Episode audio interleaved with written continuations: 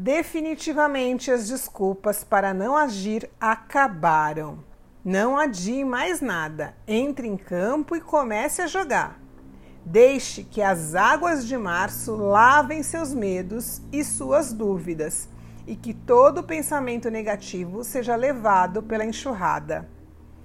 Como o outono vai chegar, é hora de estocar suprimentos, começar a selecionar o que faz ou não sentido para a sua vida e descartar qualquer bagagem inútil, seja ela física ou emocional ou mental. Hora de alinhar seu propósito com suas ações, para assim fazer escolhas mais coerentes e assertivas.